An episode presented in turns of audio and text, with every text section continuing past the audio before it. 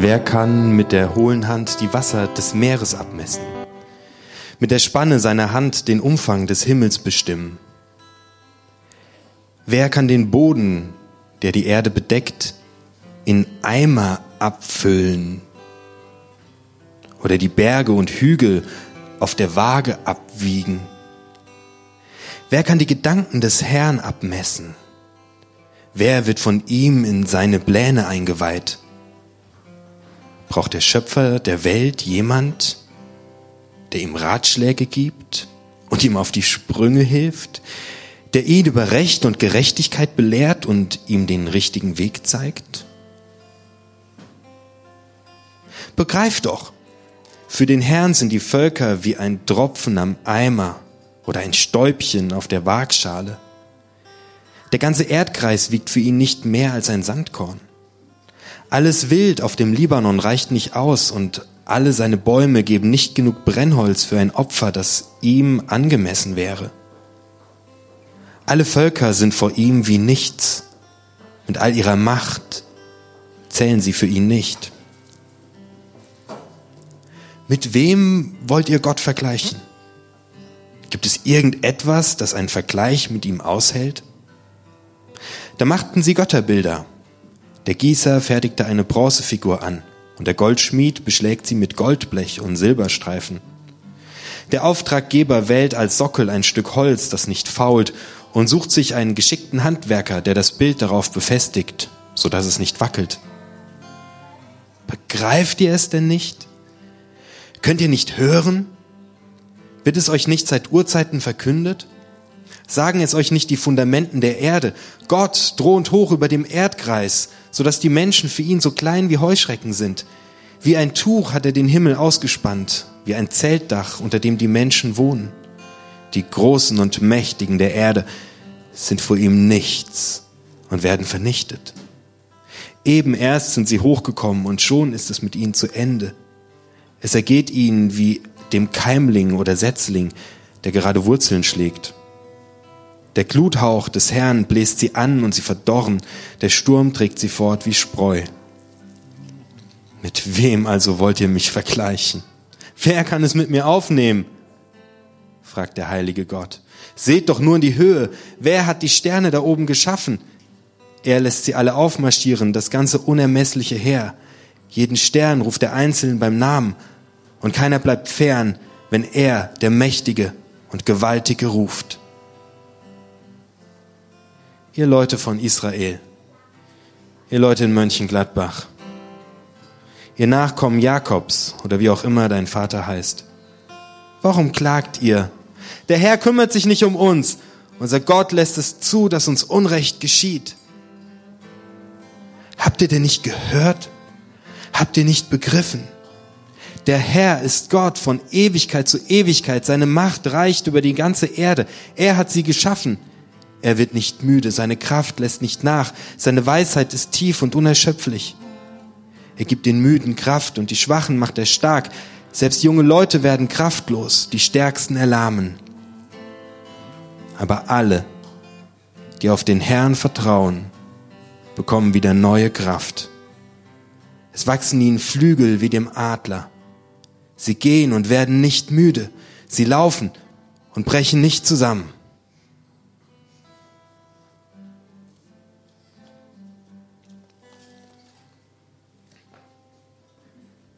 Hey, hallo, guten Morgen. Schön, dass du da bist. Ihr seht müde aus. Hallo? Hi, kann ich mal irgendeine Reaktion haben? Hi? Hey? Oh, oh, oh. Warte, ich, ich bin mal kurz ihr, okay? Hallo. Hi. Okay, hey, hi, schön, dass ihr da seid. Hey. Oh. Amir. Also, manch einer hier macht es vor, an ihm könnt ihr euch alle ein Beispiel nehmen.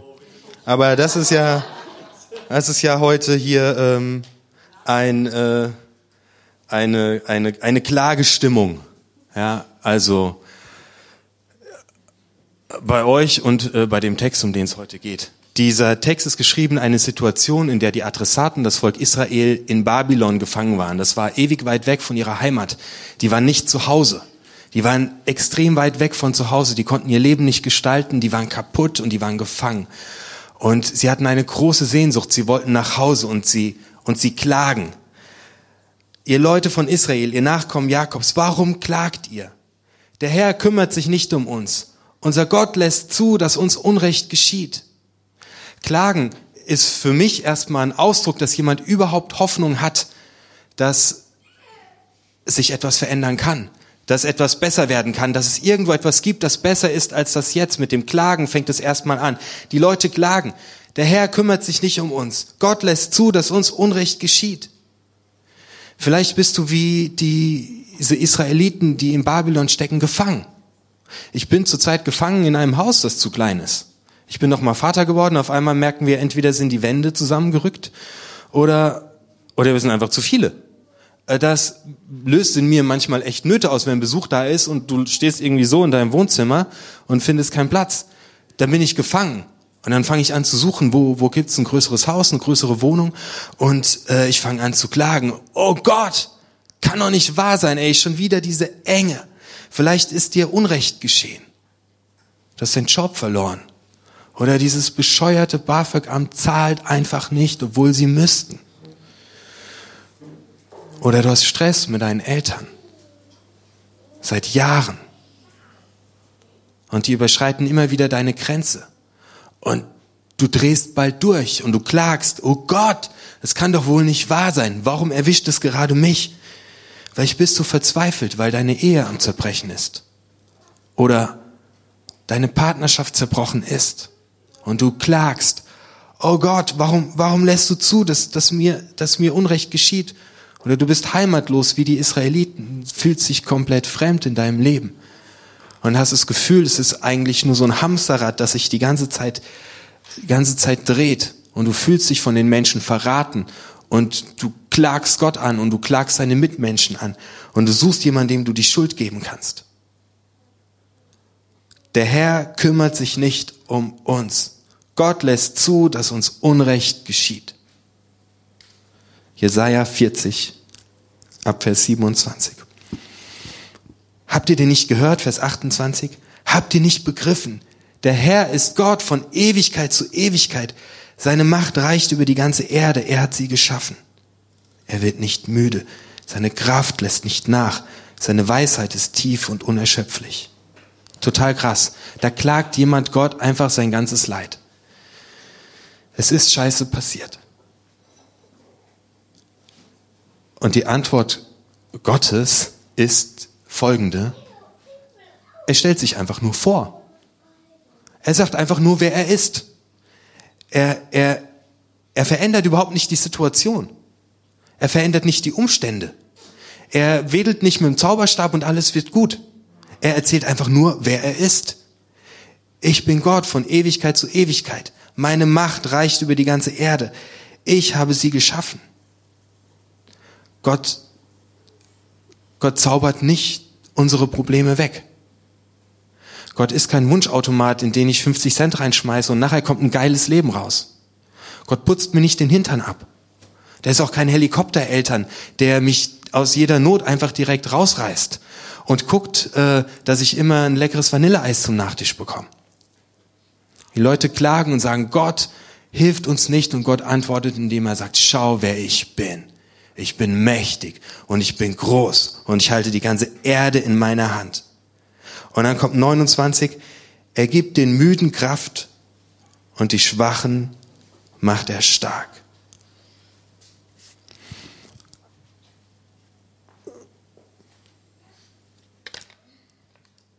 Du bist so eine Luftpumpe. Also da, wo ich herkomme, ist das eigentlich eine Beleidigung. Aber hey, du Luftpumpe. Ähm, es gibt Leute, also stell dir vor, ja, du bist eine Luftpumpe, ja, und da äh, das Fahrrad steht schon bereit, ja, und äh, so, du hast auch richtig Muckis und so, du bist eine von den richtig coolen Luftpumpen, nicht so eine kleine schwarze, die man zwischen reinklemmt, sondern so, so eine, die es richtig drauf hat. Also du bist eine echte Luftpumpe. Und da steht das Fahrrad und du gehst zu dem Fahrrad und sagst, ey Fahrrad, ich pump dich auf. Das Fahrrad sagt sich schlapp über dich.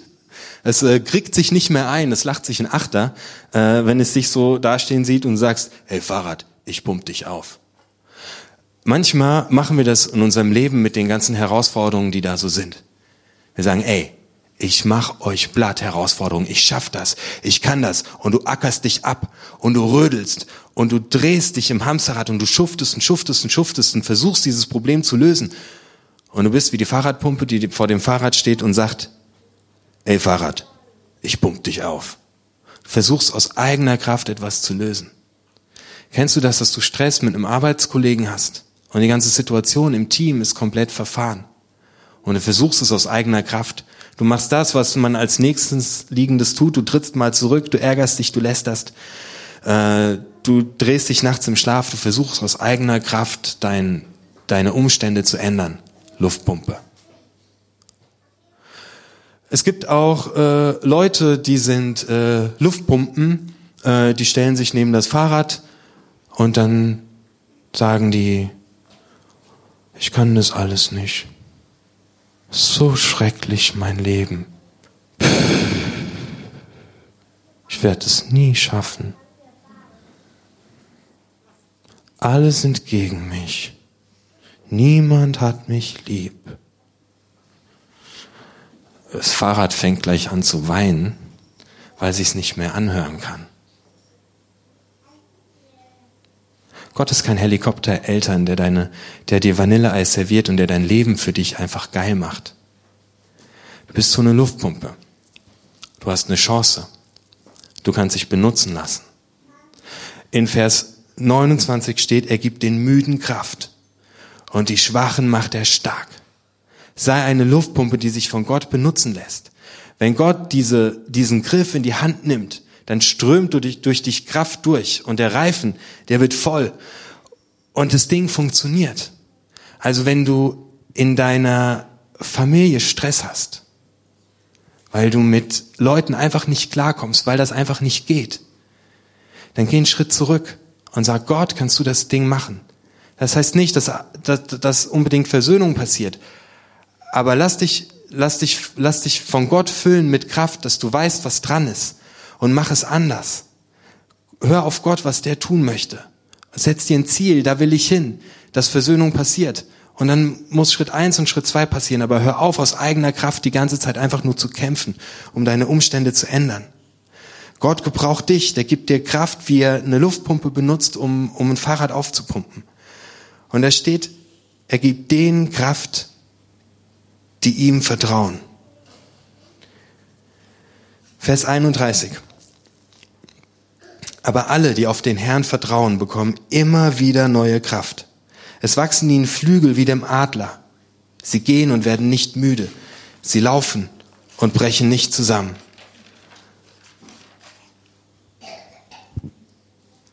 Der Adler baut sein Nest Wahrscheinlich ist hier ein Steinadler gemeint. Die gab es in der Region in Israel.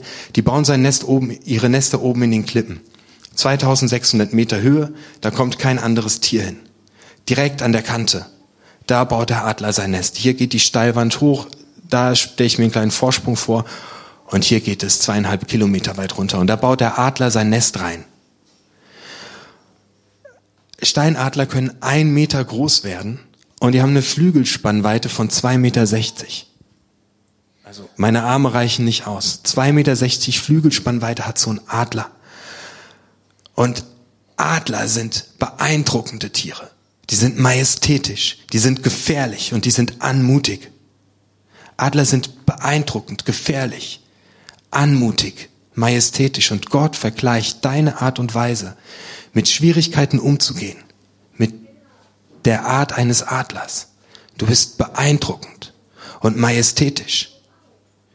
Du bist gefährlich und anmutig. Gott vergleicht dich, dein Wesen, deine Art und Weise mit so einem Adler. Wenn ein Adlerjunge flügge wird, dann wird es irgendwann Zeit, dass es aus seinem Nest äh, rausgeht. Und das Adlerjunge hat da eigentlich gar keinen Bock drauf, weil bei Mama ist es einfach schön warm. Aber es kommt der Tag, an dem muss es aus seinem Nest raus. Und ich kenne einige von euch, die sind aus ihrem Nest rausgesprungen. Die haben angefangen zu studieren, obwohl alles gegen sie sprach. Die haben es gewagt, noch mal eine neue Ausbildung zu machen, obwohl es ein Risiko war. Ich kenne Leute, die hier sind, die haben gesagt, ich setze mein Vertrauen auf Gott und sind aus dem Nest rausgesprungen und haben mutige Schritte gewagt Wenn das Adlerjunge flügge wird, kommt die Zeit, zu der es aus dem Nest rausspringen muss.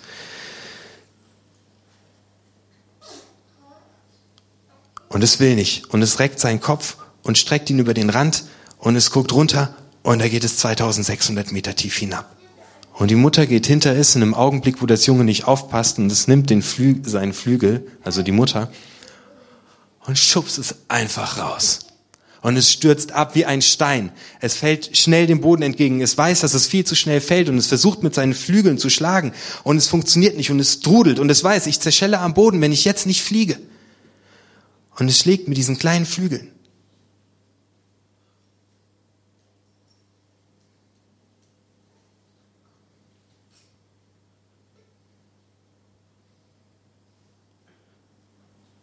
Und auf einmal stürzt an diesem Adlerjungen, das im Freiflug dem Boden entgegenjagt.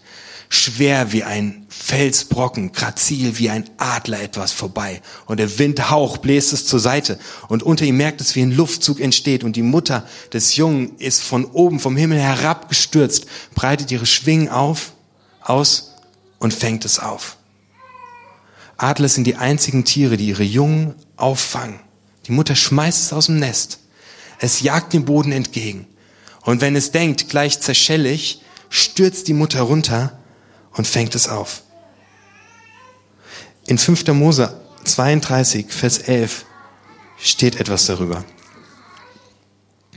Ein Adler scheucht die Jungen aus seinem Nest, damit sie selber fliegen lernen. Doch wachsam schwebt er über ihnen. Und wenn eins müde wird und fällt, dann breitet er die Flügel unter ihm und fängt es auf und trägt es fort. Genau so hat der Herr sein Volk beschützt. Er ganz allein hat Israel geführt. Kein fremder Gott stand ihm zur Seite.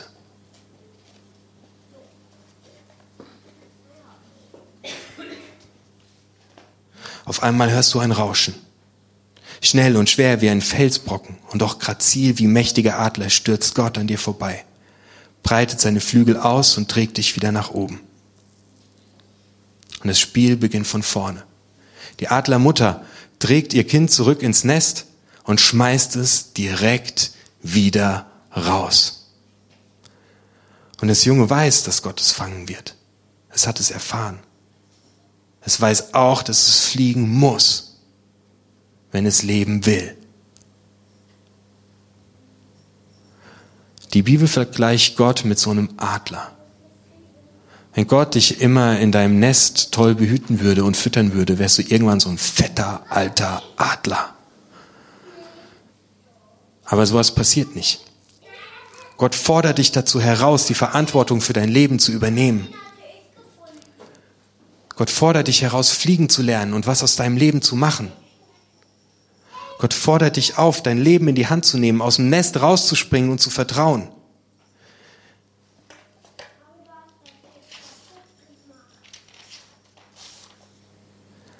Habt ihr es denn nicht gehört? Habt ihr nicht begriffen? Der Herr ist Gott von Ewigkeit zu Ewigkeit. Seine Macht reicht über die ganze Erde. Er hat sie geschaffen. Er wird nicht müde, seine Kraft lässt nicht nach, seine Weisheit ist tief und unerschöpflich. Gott fordert dich dazu heraus, Verantwortung für dein Leben zu übernehmen und fliegen zu lernen. Gott wird dich immer fangen.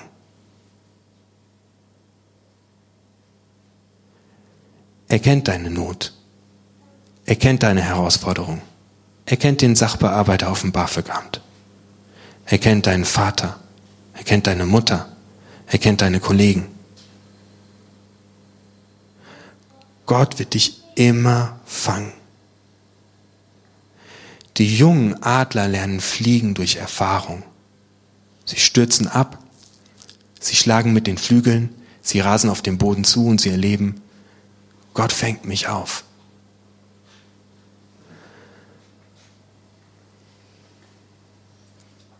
Und das Junge trudelt und es schlägt mit den Flügeln. Und auf einmal spürt es, wie der Wind in den Flügeln packt. Und es fliegt. Es zieht seinen ersten Kreis. Was für ein geiles Gefühl, wenn man die Verantwortung für sein Leben übernimmt und was gewagt hat und man fliegt selbst. Man lässt sich nicht mehr durchfüttern. Man strampelt sich nicht mehr aus eigener Kraft ab. Man sagt nicht, oh nein, mein Leben wird nie was werden, sondern man fliegt.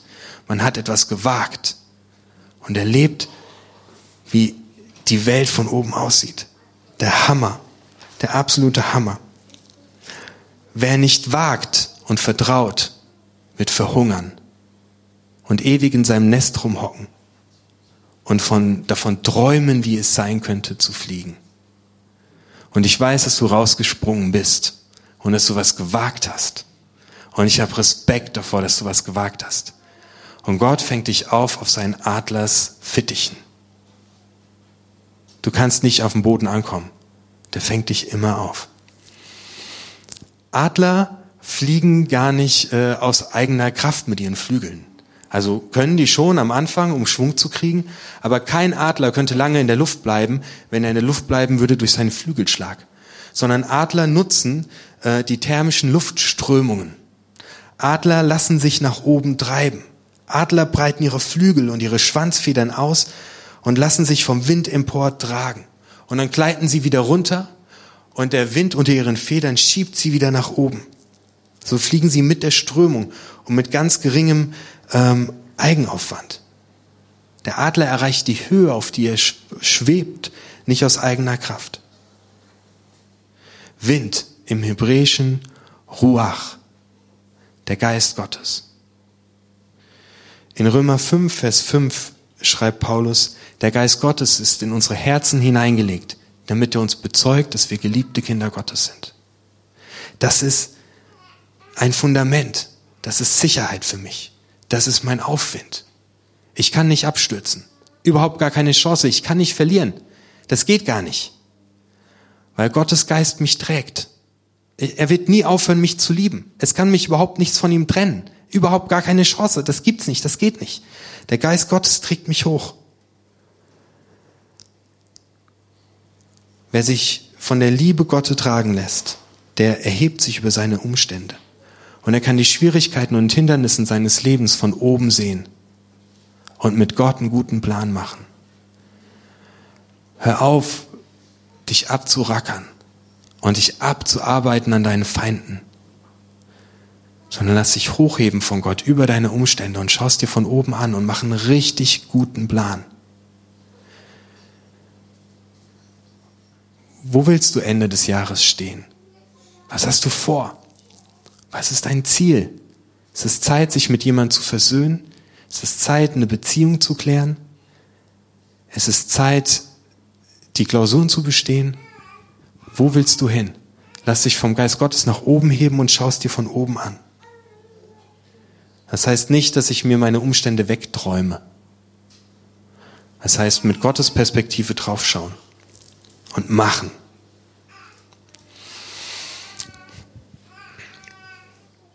Ich habe heute was gelernt.